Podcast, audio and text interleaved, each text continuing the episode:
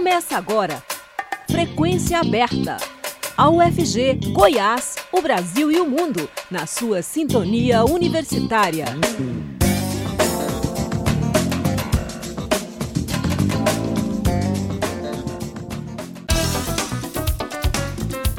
Olá, boa tarde. Está começando Frequência Aberta. Eu sou Rodrigo de Oliveira, sigo com vocês até às 5 e meia da tarde com as principais notícias de Goiás, do Brasil e do mundo. Você pode nos acompanhar pelos 870 AM ou pela internet no site radio.ufg.br e no aplicativo Minha UFG. O Frequência Aberta pode ser ouvida ainda em formato de podcast nas principais plataformas digitais. O índice de desemprego no Brasil caiu para 9,8%. Os dados da ocupação no país foram divulgados hoje pelo IBGE, Instituto Brasileiro de Geografia e Estatística, e mostram uma recuperação continuada do mercado de trabalho no período pós-pandemia. A PNAD, Pesquisa Nacional por Amostra de Domicílios Contínua, aponta que a taxa de desocupação ficou em 9,8% no trimestre móvel encerrado em maio. O recuo foi de 1,4 ponto percentual em relação ao trimestre de dezembro de 2021 a fevereiro de 2022, quando a taxa ficou em 11,2%, e de 4,9 ponto percentual na comparação com o mesmo período de 2021, quando o desemprego estava em 14,7%. Segundo o IBGE, essa foi a menor taxa de desocupação para um trimestre encerrado em maio desde 2015, quando o indicador registrou 8,3%. Em números absolutos, o Brasil ainda tem hoje 10 milhões e 600 mil pessoas desocupadas. Esse número representa 1 milhão e 400 mil pessoas a menos desocupadas frente ao trimestre anterior, o que representa um recuo de 11,5%. O total de pessoas ocupadas atingiu o recorde da série iniciada em 2012, com 97 milhões e 500 mil. Ainda de acordo com o IBGE, o número de empregados com carteira de trabalho assinada no setor privado subiu 2,8% no trimestre para 35 milhões e 600 mil pessoas. Na comparação anual, o aumento foi de 12,1%, o que representa um contingente de 3 milhões e 800 mil pessoas a mais trabalhando com carteira assinada. Por outro lado, o número de empregados sem carteira assinada no setor privado foi o maior da série, com 12 milhões e 800 mil pessoas trabalhando na informalidade, um aumento de 4,3% no trimestre e de 23,6% no ano. Os trabalhadores por conta própria ficaram estáveis em 25 milhões e 700 mil pessoas no trimestre, mas o contingente subiu 6,4% na comparação anual. As trabalhadoras domésticas agora são 5 milhões e 800 mil, número estável em relação ao trimestre anterior e 20,8% maior na comparação anual, com a entrada de 995 mil pessoas nesse setor. A taxa de informalidade no país ficou em 40,1% da população ocupada, contra 39,5% no mesmo trimestre de 2021. No trimestre móvel encerrado em maio, o Brasil tinha 39 milhões e 100 mil trabalhadores informais. A Receita Federal paga nesta quinta-feira as restituições do segundo lote do Imposto de Renda de Pessoa Física de 2022. Ao todo, cerca de 4 milhões de contribuintes vão receber em torno de 6 bilhões de reais. São cerca de 2 milhões e 700 mil contribuintes não prioritários que entregaram as declarações até o dia 19 de março. O restante dos beneficiados tem prioridade legal. São idosos, contribuintes com alguma deficiência física, mental ou doença grave, além de professores. Inicialmente previsto para terminar em 29 de abril, O prazo da entrega da declaração do imposto de renda pessoa física desse ano acabou sendo adiado para 31 de maio. Apesar do adiamento, o calendário original de restituições foi mantido, com cinco lotes a serem pagos entre maio e setembro, sempre no último dia útil de cada mês. E em pleno ano eleitoral, o Senado pode votar hoje a PEC que amplia e cria programas sociais, ultrapassando o teto de gastos do governo federal em 39 bilhões de reais. Mais detalhes com o jornalista Gabriel Brum. O Senado pode votar hoje a proposta de emenda à Constituição que amplia e cria programas sociais ao custo de quase 39 bilhões de reais fora do teto de gastos. O senador Fernando Bezerra Coelho leu ontem o relatório no plenário do Senado. Ele defendeu o reconhecimento de um estado de emergência provocado pelo aumento dos preços dos combustíveis para viabilizar o novo voucher de mil reais para caminhoneiros autônomos. O que acontece é que este é um ano de eleições e a legislação proíbe que novos programas sociais sejam implementados em um ano eleitoral. Mas existem algumas exceções. Uma delas é justamente o estado de emergência, mecanismo encontrado pelo relator para superar a restrição eleitoral. A PEC também reajusta o Vale Gás para 120 reais e aumenta o valor do Auxílio Brasil para 600 reais, além de zerar a fila de espera do benefício. Nesses casos, não há restrição legal, porque são programas que já estão em vigor e o aumento só vale até o fim deste ano. Na sessão de ontem, os senadores levantaram preocupações com mudanças que atingem normas de controle. Um dos que pediram cautela nessa análise foi o senador Alessandro Vieira, do PSDB de Sergipe. Estamos aplicando alterações com impacto bilionário no orçamento público. Estamos abrindo exceções a uma série de legislações de controle importantíssimas para o Brasil. E tudo isso, entendo, é importante, é relevante, sou autor de emendas acolhidas pelo senador Fernando Bezerra. Tenho a preocupação com o impacto social dessas medidas, mas é preciso que se tenha mais cuidado, mais cautela e mais tempo para análise. A oposição afirmou que vai votar a favor da proposta, mas pediu mais tempo para discutir a matéria. O presidente do Senado, Rodrigo Pacheco, aceitou e remarcou a votação para hoje às 4 horas da tarde. Da Rádio Nacional em Brasília, Gabriel Brum.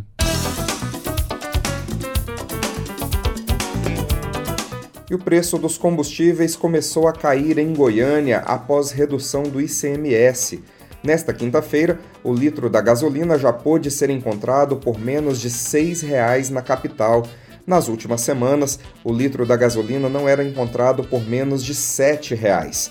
A mudança nas bombas ocorre três dias após o Estado anunciar a redução para 17% da alíquota fixa do ICMS o imposto sobre operações relativas à circulação de mercadorias e prestação de serviços de transporte interestadual e intermunicipal e também de comunicação. Em Goiás, a determinação que segue lei sancionada pelo governo federal impacta os valores dos combustíveis, da energia elétrica e das telecomunicações. Durante o anúncio feito na segunda-feira, dia 27, o governador Ronaldo Caiado estimou que o litro da gasolina cairia cerca de 85 centavos para o consumidor final. Já no etanol, a redução estimada é de 38 centavos por litro e no diesel, 14 centavos.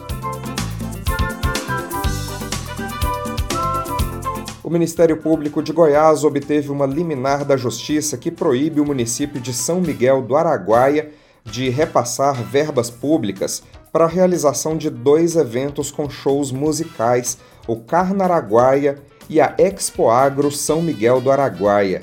Também devem ser suspensos imediatamente todos os contratos e procedimentos de contratação que digam respeito ao financiamento público desses eventos, o que inclui a realização dos shows musicais contratados. A Expo Agro começou ontem e segue até o domingo, dia 3 o Carnaraguaia está agendado para o mês de julho em Luiz Alves, na beira do rio Araguaia. O custo total dos eventos é de aproximadamente um milhão de reais, que seria pago com recursos públicos municipais. No pedido, o promotor de justiça Rafael Correia Costa, titular da primeira promotoria da comarca, argumentou que os gastos excessivos com eventos festivos são incompatíveis com a saúde financeira do município, que possui cerca de 22 mil habitantes. Além disso, o promotor ponderou que os valores demonstram falta de razoabilidade na seleção das prioridades dos gastos públicos, em detrimento da resolução de sérios problemas que assolam a população local. De acordo com a assessoria de imprensa do Ministério Público, as investigações ainda estão em fase preliminar, não sendo possível detectar todas as irregularidades que envolvem os contratos, como eventuais desvios de finalidade e ilicitudes nos procedimentos licitatórios ou sobrepreço. Na decisão, o juiz Camilo Schubert Lima afirmou que não é razoável admitir-se que tais valores sejam alocados em eventos festivos em um município que indica deficiências de várias ordens em diversos setores de primeira necessidade, principalmente relacionados à saúde e educação. Em caso de descumprimento, foi fixado o pagamento de uma multa diária no valor de 50 mil reais para cada um dos gestores públicos responsáveis e os representantes das empresas contratadas. Cal Brasil lança edital de 1 milhão e 500 mil reais em apoio a projetos de assistência técnica até 1 de agosto, o Conselho de Arquitetura e Urbanismo recebe projetos de assistência técnica para habitação social. De acordo com o edital, as propostas devem ter impacto na prevenção e mitigação de riscos climáticos, na recuperação de áreas degradadas por desastres ambientais, na regularização fundiária e na promoção da habitação social. Com o edital, o Conselho deseja viabilizar soluções propostas por profissionais de arquitetura e urbanismo para a reconstrução das cidades e evitar desastres por meio da assistência técnica para a habitação social e da regularização fundiária. O edital considera que essas duas ferramentas têm potencial transformador para a vida das pessoas, com impacto na saúde, igualdade de gênero, ensino, e outras demandas sociais convergentes com os Objetivos de Desenvolvimento Sustentável da ONU, a Organização das Nações Unidas. O arquiteto e urbanista Newton Lima, conselheiro federal do CAL, explicou à rádio universitária a que se propõe o edital. As cidades brasileiras vivenciam com frequência os mais diversos desastres ambientais em consequência da falta de planejamento e da incompatibilidade entre a ocupação urbana e as pré-condições ambientais. A partir da assistência técnica de habitação de interesse social, ATIS, prevista pela Lei Federal 11.888 de 2008, é possível propor soluções de prevenção e proteção aos territórios e à população. Procurando incentivar ações práticas no enfrentamento aos impactos gerados por eventos climáticos, o Cal Brasil, nesse edital número 5, definiu investimentos de até um milhão e meio em projetos de ATIS para prevenção e mitigação de riscos e ações que visem a recuperação de áreas degradadas por desastres ambientais ocorridos prioritariamente nos últimos cinco anos. Newton Lima explicou ainda que os projetos poderão solicitar até 10 das 60 cotas de 25 mil reais do edital. A cota patrocínio será dividida em 60 cotas de 25 mil cada, sendo que o projeto vencedor, alguns projetos vencedores inclusive, poderão solicitar no máximo 10 cotas. Os participantes terão um plus na pontuação se conseguirem adesão de maiores recursos, provindos de outras iniciativas e outras áreas, como emendas parlamentares. O conselheiro do CAL explica ainda quem pode se inscrever no edital. Poderão se inscrever projetos de todo o país, assumidos por organizações da sociedade civil, OSC, que possam receber recursos públicos conforme prevê a Lei 13.019 de 2014. Deverão ser patrocinados pelo menos um projeto de cada região brasileira. Este edital é mais uma ação do programa Mais Arquitetos, campanha nacional por moradia digna com valorização profissional realizada pelo Cal Brasil desde 2021. As inscrições vão até 1 de agosto de 2022. Esperamos por você. As informações sobre o edital do Cal Brasil estão disponíveis no portal Moradia Digna, onde também é possível acessar o formulário de inscrição dos projetos.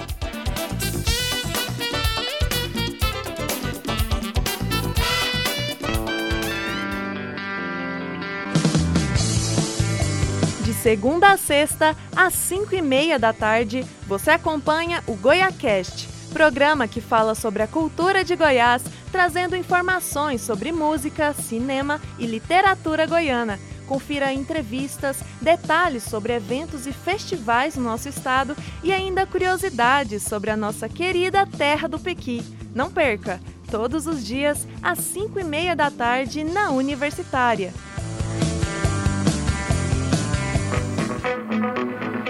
Universitária Goiânia, 870 AM. Música, informação e diversidade cultural. Emissora da UFG. Estamos apresentando Frequência Aberta.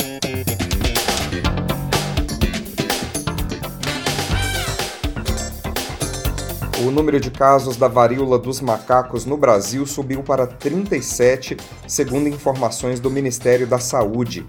A Secretaria da Saúde do Rio de Janeiro confirmou ontem o sexto caso no estado. Agora são cinco ocorrências na capital carioca e uma na cidade de Maricá. Já Minas Gerais confirmou seu primeiro caso de um homem de 33 anos que esteve na Europa entre os dias 11 e 26 deste mês. Segundo a Secretaria de Saúde Mineira, trata-se de um caso importado. De acordo com o Ministério da Saúde, São Paulo tem 28 casos confirmados da varíola dos macacos. Somando-se aos dois registros do Rio Grande do Sul, o Brasil chega a 37 casos da doença. E a Fiocruz concluiu o sequenciamento genético do vírus monkeypox causador da varíola dos macacos. A amostra sequenciada foi coletada de um paciente com a doença no Rio de Janeiro. Por meio de nota à imprensa, a instituição informou que o vírus que circula no país se trata de um vírus do clado B.1, grupo de organismos originados de um único ancestral comum exclusivo, que é o que mais circula atualmente no mundo. De acordo com a Fiocruz, sua rede genômica fez uma análise metagenômica com o uso da tecnologia Illumina. A técnica permite o detalhamento do DNA do patógeno, contribuindo para um melhor entendimento do atual surto, que já ultrapassa 4.700 casos pelo mundo, segundo a OMS, Organização Mundial da Saúde. Preocupada em ampliar o acesso ao conhecimento produzido no meio acadêmico junto à sua própria comunidade e à sociedade em geral, a Universidade Federal de Goiás criou a Coordenação de Popularização da Ciência. Num primeiro momento, a nova instância se dedicará à comunicação eficiente das ações de extensão da UFG e, posteriormente, à difusão científica. Vamos conhecer melhor a proposta dessa nova ação da UFG na entrevista com o coordenador da área, Renato Cândido da Silva. Ele conversou com a jornalista Silvânia Lima. Vamos acompanhar. Ciência e saúde, ciência do solo, ciência dos alimentos, ciência dos transportes. Geralmente percebemos o valor e a utilidade da ciência pelos benefícios presentes ao longo da história em todas as áreas da nossa vida.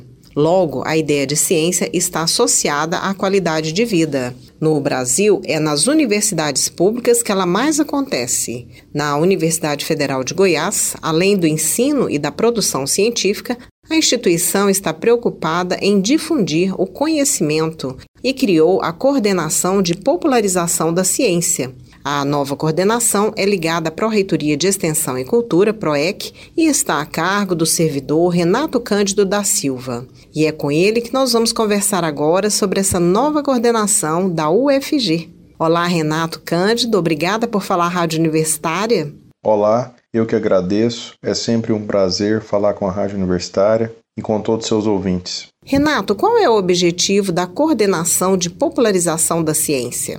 A coordenação de popularização da ciência tem como objetivo principal promover ações de divulgação científica, não só na comunidade universitária, mas também em todos os espaços sociais. A PROEC tem essa preocupação, atingir o público em geral e mostrar a importância da UFG na sociedade, mostrando ações efetivas, auxiliando para que as pessoas tenham condições, através do conhecimento científico, de tomar decisões a favor da sociedade, de forma benéfica. Renato, e por que a universidade despende esforços na popularização do conhecimento? A UFG despende de esforços para popularizar e para ser vista, e a UFG é sempre destaque. Por exemplo, as nossas redes sociais são bastante visualizadas. Veja, por exemplo, o YouTube oficial com grande quantidade de inscritos. E é necessário sempre inovar, fazer uso de novas tecnologias e dar visibilidade para o UFG, mostrando não só ao, ao Estado, ao país, mas sim ao mundo o que ela de fato produz de matéria científica. Assim, a ação dessa coordenação será mais voltada para o público interno ou para o público externo à universidade? Inicialmente, a intenção das ações dentro do público interno. É necessário fazer uma comunicação eficiente das ações de extensão que estão sendo realizadas na UFG. E é um tema atual, por exemplo, a extensão. Hoje é, temos um tema atual que é justamente a curricularização da extensão a importância de fazer atividade de extensão durante os cursos de graduação. E é importante divulgar essas ações para o público, seja da comunidade universitária, como também para o público externo. Lembrando que a UFG, seja com a rádio universitária, as redes sociais, o seu domínio, o SECOM, auxiliam efetivamente neste processo, podendo, de forma efetiva, contribuir muito com a coordenação de popularização da ciência, recém-criada pela PROEC. E é necessário difundir essas ações, né? a importância delas no processo de construção do conhecimento científico e envolver ambos os públicos, seja o interno e seja o externo. E como ela deve atuar? Cite para nós algumas ações já previstas, por favor. A primeira ação realizada pela coordenação foi a criação do Programa de Apoio às Olimpíadas Científicas, um programa robusto que envolve as Olimpíadas Científicas na UFG, entre elas a Olimpíada Brasileira de Física, de Matemática, de Química, a Nacional de Ciências. São Olimpíadas que envolvem todas as áreas de conhecimento e que contam com a participação efetiva de mais de 300 mil alunos inscritos hoje na rede básica do Estado de Goiás. Lembrando que, por exemplo, as Olimpíadas Científicas no Brasil fazem parte das ações de extensão com mais de 20 milhões de alunos participando no Brasil, fora milhares de professores. Outra ação importante são é, efetivamente aproximar a universidade das escolas. Veja, por exemplo, o programa UFG com a escola, né, que busca convênios e parcerias que, que sejam relevantes para o UFG, aproximando a escola da universidade. E também a iniciativa dessa coordenação recém-criada é aproximar o que é feito dentro da nossa universidade, difundir dentro da comunidade universitária essas ações e atingir o público de forma geral. Nós conversamos com Renato Cândido da Silva, coordenador de popularização da ciência da UFG. Renato, muito obrigada pela entrevista e sucesso nas ações dessa importante coordenação. Eu que agradeço a toda a equipe da Rádio Universitária. É um momento especial estar com vocês e todos os ouvintes. Estamos à disposição para construir pontes, fazer parcerias e auxiliar na popularização do conhecimento científico. Isto é importante para a nossa sociedade, é importante para a UFG. Em 2022, comemoramos 100 anos do rádio no Brasil. A IBC preparou um material que promete resgatar personalidades, programas e emissoras presentes na memória afetiva dos ouvintes de todo o país. O 22º episódio da série é sobre a Rádio Itatiaia de Minas Gerais, criada nos anos 1950 com um novo conceito de programação com mais jornalismo e coberturas de eventos esportivos. Vamos ouvir. 100 anos de rádio no Brasil. Rádio Itatiaia.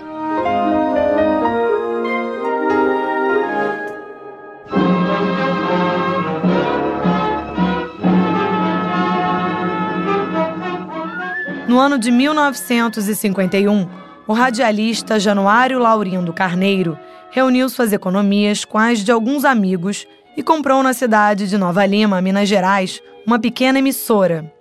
Com apenas 100 watts, a menor potência permitida por lei, e com o lema Nós vendemos espaço, não vendemos opinião, A Rádio Tatiaia foi criada com um novo conceito de programação, com mais jornalismo e coberturas de eventos esportivos.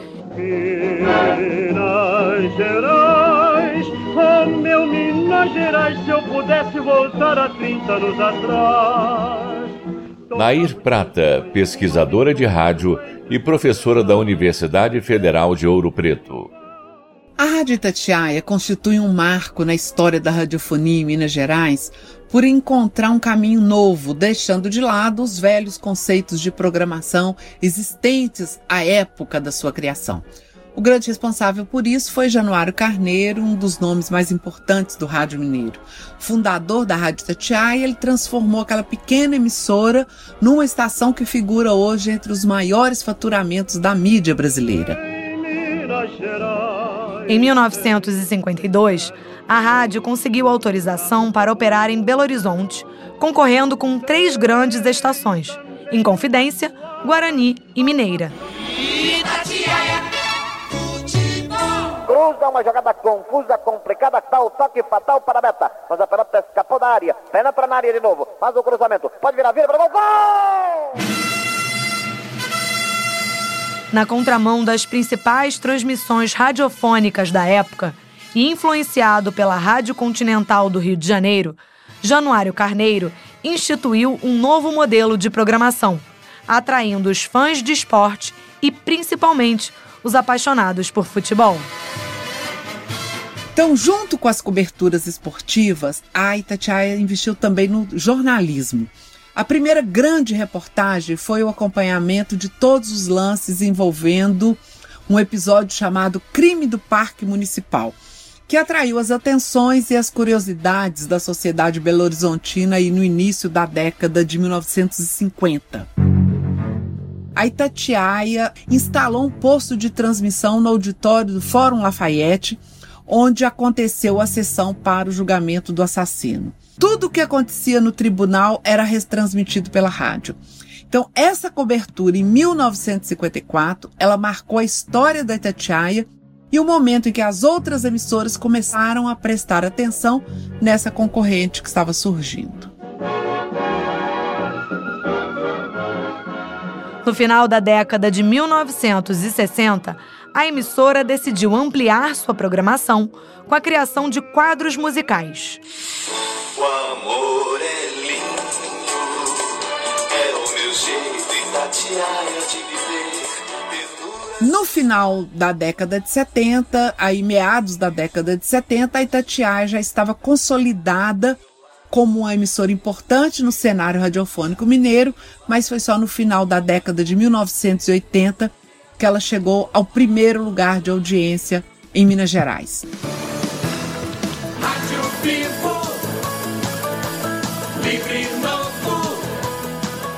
Também conhecida como a Rádio de Minas, a Itatiaia traz uma programação voltada para jornalismo, esportes, prestação de serviços e entretenimento. Hoje, sua potência cobre um raio de 140 quilômetros, atingindo toda a região metropolitana de Belo Horizonte, além de transmitir sua programação ao vivo pela internet, por celulares e outros dispositivos móveis. Em maio de 2021, a rádio passou a fazer parte do grupo empresarial comandado por Rubens Menin. E em fevereiro de 2022, a Itatiaia se torna a emissora mais ouvida do Brasil. 2022 100 anos de rádio no Brasil. Uma produção Rádio MEC.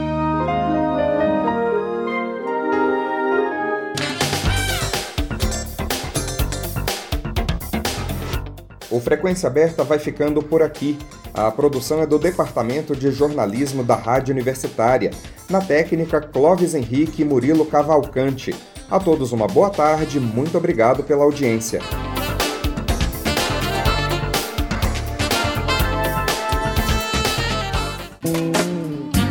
A Universitária apresentou Frequência Aberta. Notícias da UFG, de Goiás, do Brasil e do mundo nos 870 AM.